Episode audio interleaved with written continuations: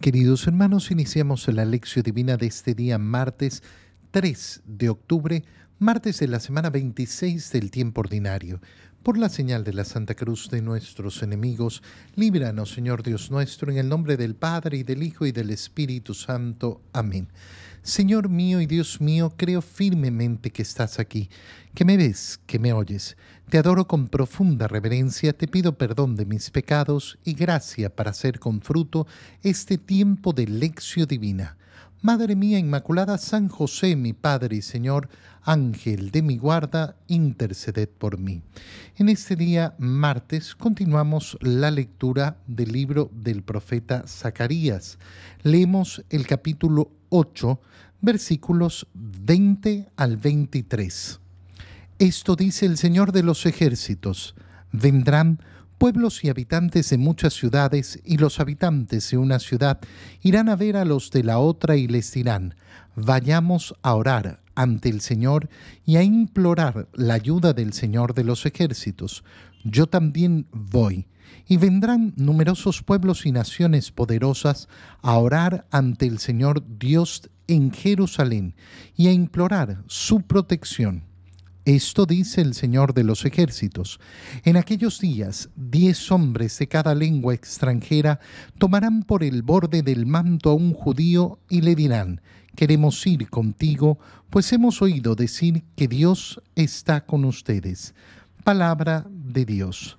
Las palabras que acabamos de escuchar del profeta Zacarías nos hablan de la importancia de la universalidad de la fe de la universalidad de la salvación, de la universalidad, por tanto, de la iglesia. Y por eso es que es hermoso saber que yo pertenezco a la iglesia católica.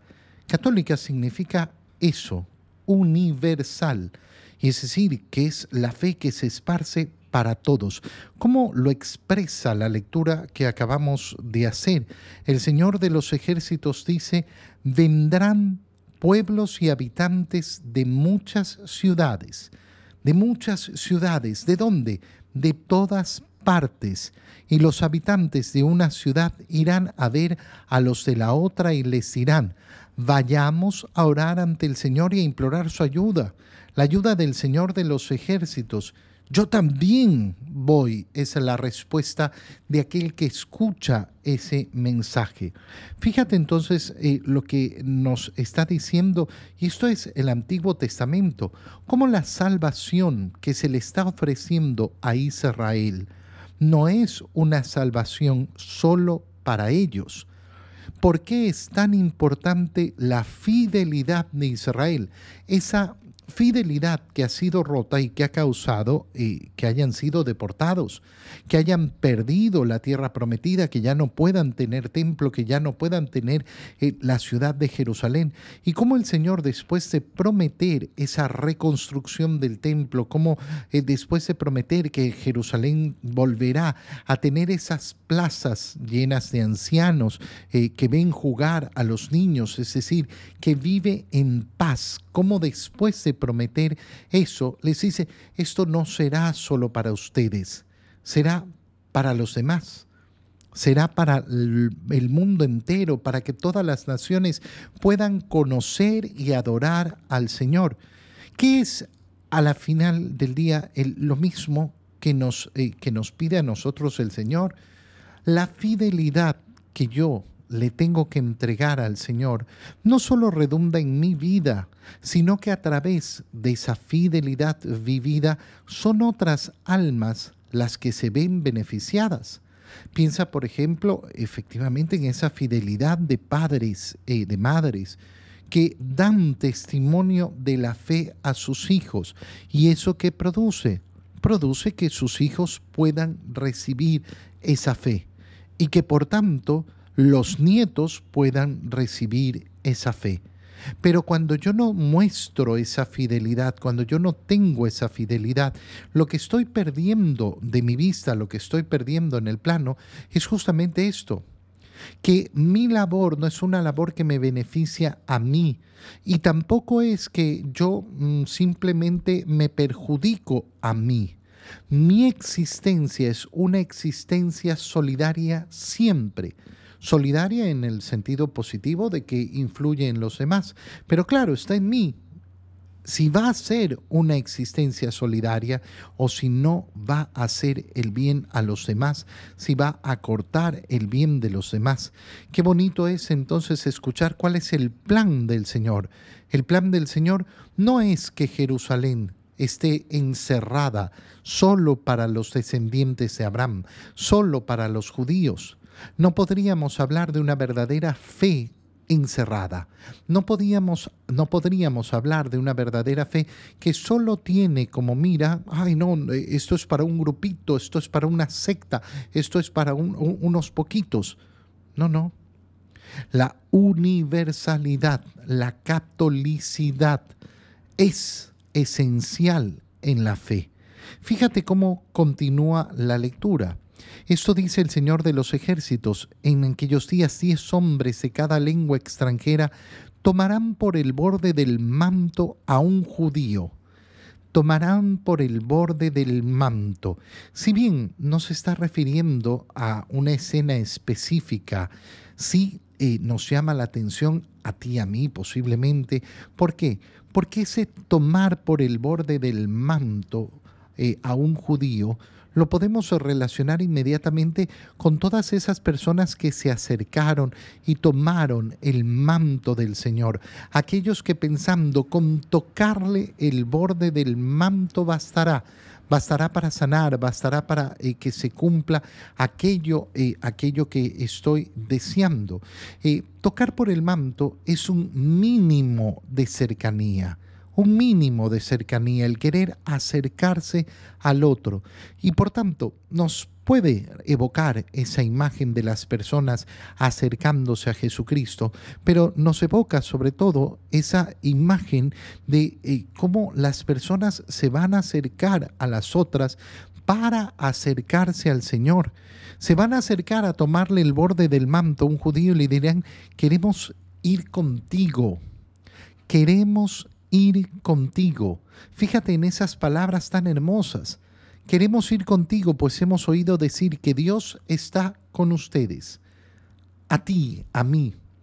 Hay personas que nos siguen por eso, porque saben que vamos a estar en la presencia del Señor, que vivimos en la cercanía del Señor.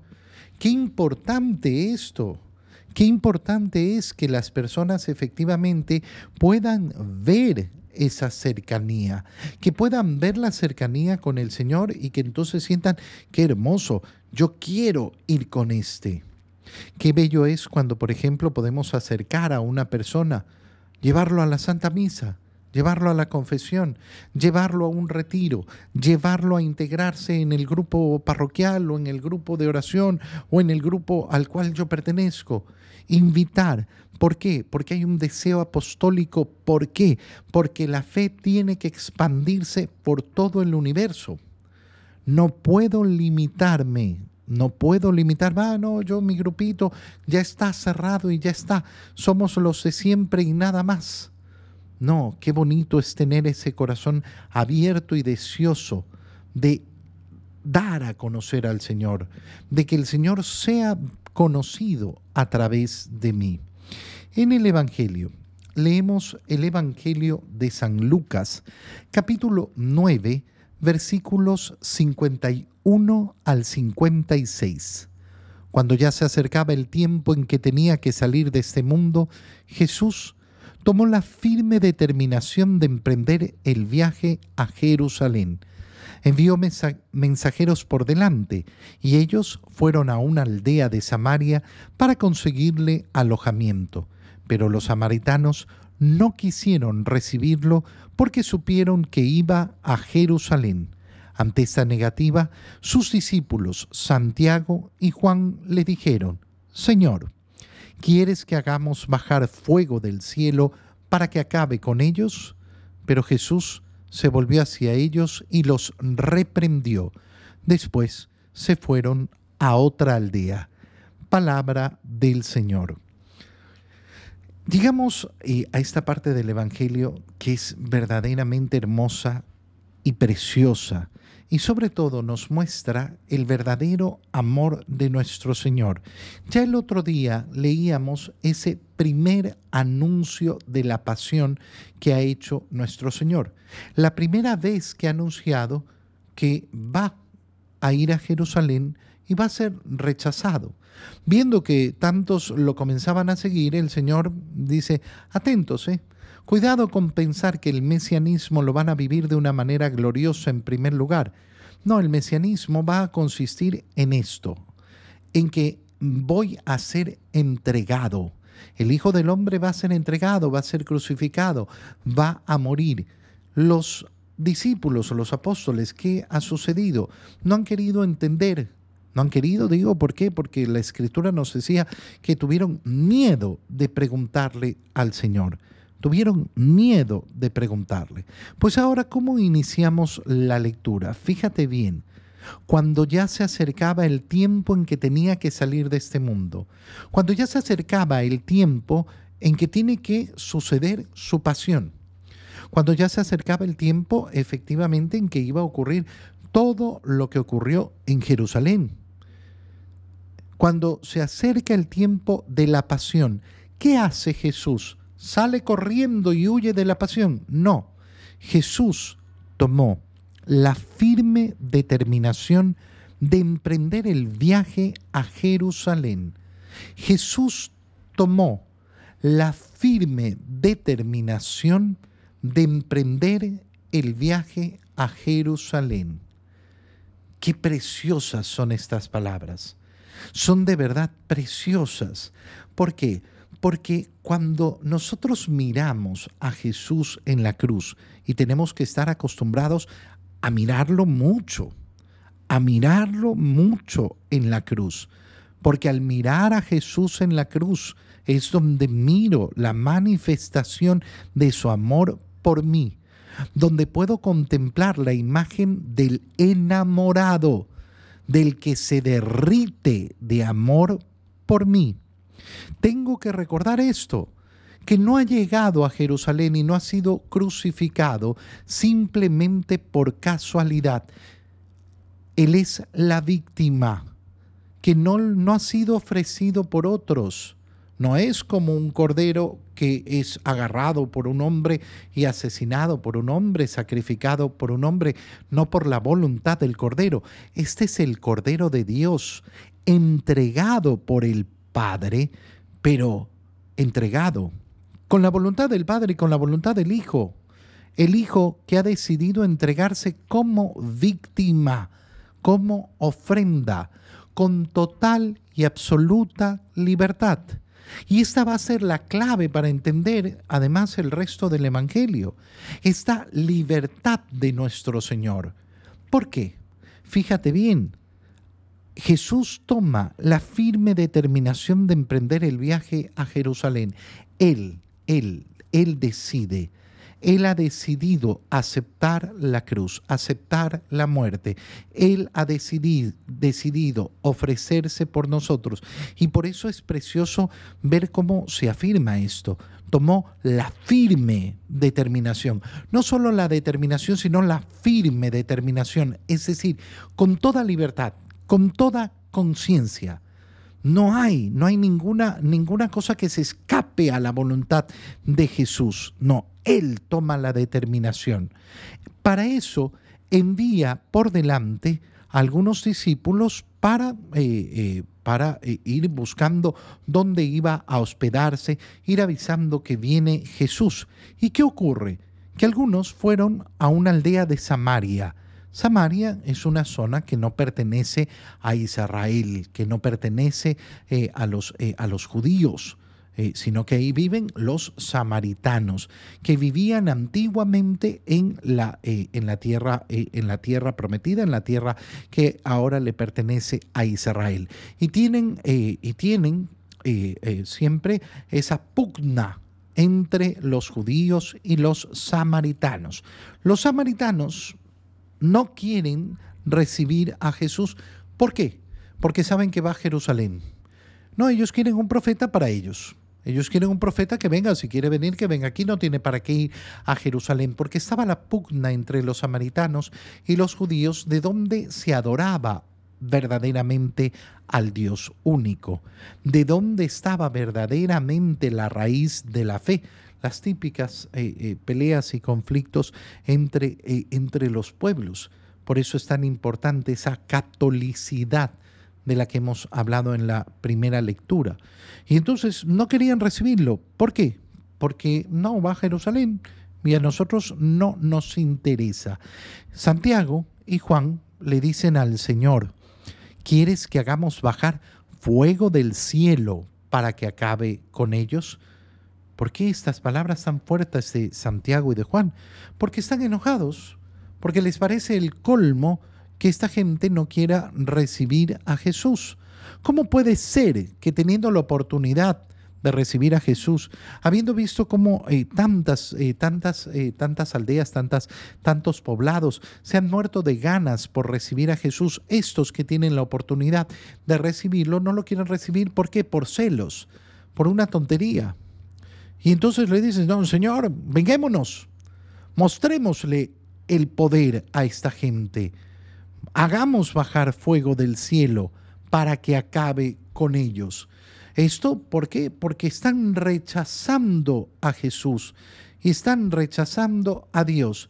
Y sin embargo, ¿cuál es la respuesta de Jesús? Jesús se vuelve hacia ellos y los reprendió. No simplemente les dijo, no, no, tranquilos, no, no, los reprendió. ¿Qué significa? Que les dijo lo mal que estaban obrando, lo mal que estaban actuando por querer que bajara fuego sobre, estos, eh, sobre este poblado. Y uno dice, ¿por qué? ¿Por qué Jesús no está de acuerdo con castigar a estos hombres que lo están rechazando? Porque así como Jesús ha, ha tomado la firme determinación de ir a Jerusalén, de dar su vida por nosotros, así espera que sea la respuesta de cada uno. Es decir, libre. Libre. Qué precioso es esto. ¿Por qué? Porque nos muestra cuál es el camino de Cristo. El camino de Cristo es seguir a Cristo y para seguir a Cristo, ¿qué tenemos que, hacer? Ver cómo ha actuado Cristo y cómo ha actuado Cristo con absoluta conciencia, conocimiento y por tanto con absoluta libertad. Sabiendo, sabiendo a lo que va a Jerusalén, ha tomado la firme determinación de ir a Jerusalén. Él lo ha decidido, nadie lo ha obligado. Nadie lo ha obligado a dar la vida por ti, la vida por mí. Nadie. Y la respuesta de amor a ese amor tiene que ser así. Cristo ha actuado en libertad porque nos ha amado. ¿Qué nos invita a hacer? Amarlo en respuesta. Entrar en esa relación de amor con Él. Y para entrar en esa relación de amor con Él, ¿qué tenemos que hacer? Hacerlo en absoluta y total libertad. Por tanto, esa idea de catolicidad que veíamos en la primera lectura, esa idea de esa iglesia que tiene que ser universal, esa fe que se tiene que expandir a todo el mundo, que tiene que llegar a todos, sí, en libertad, en profunda libertad. ¿Por qué? Porque la fe no se obliga. Porque el amor no se obliga.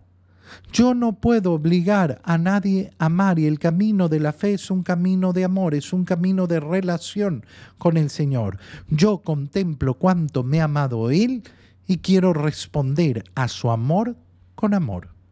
Te doy gracias, Dios mío, por los buenos propósitos, afectos e inspiraciones que me has comunicado en este tiempo de lección divina.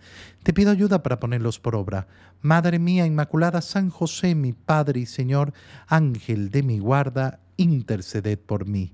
María, Madre de la Iglesia, ruega por nosotros. Queridos hermanos, reciban mi bendición en este día en el nombre del Padre y del Hijo y del Espíritu Santo. Amén. Un feliz día para todos.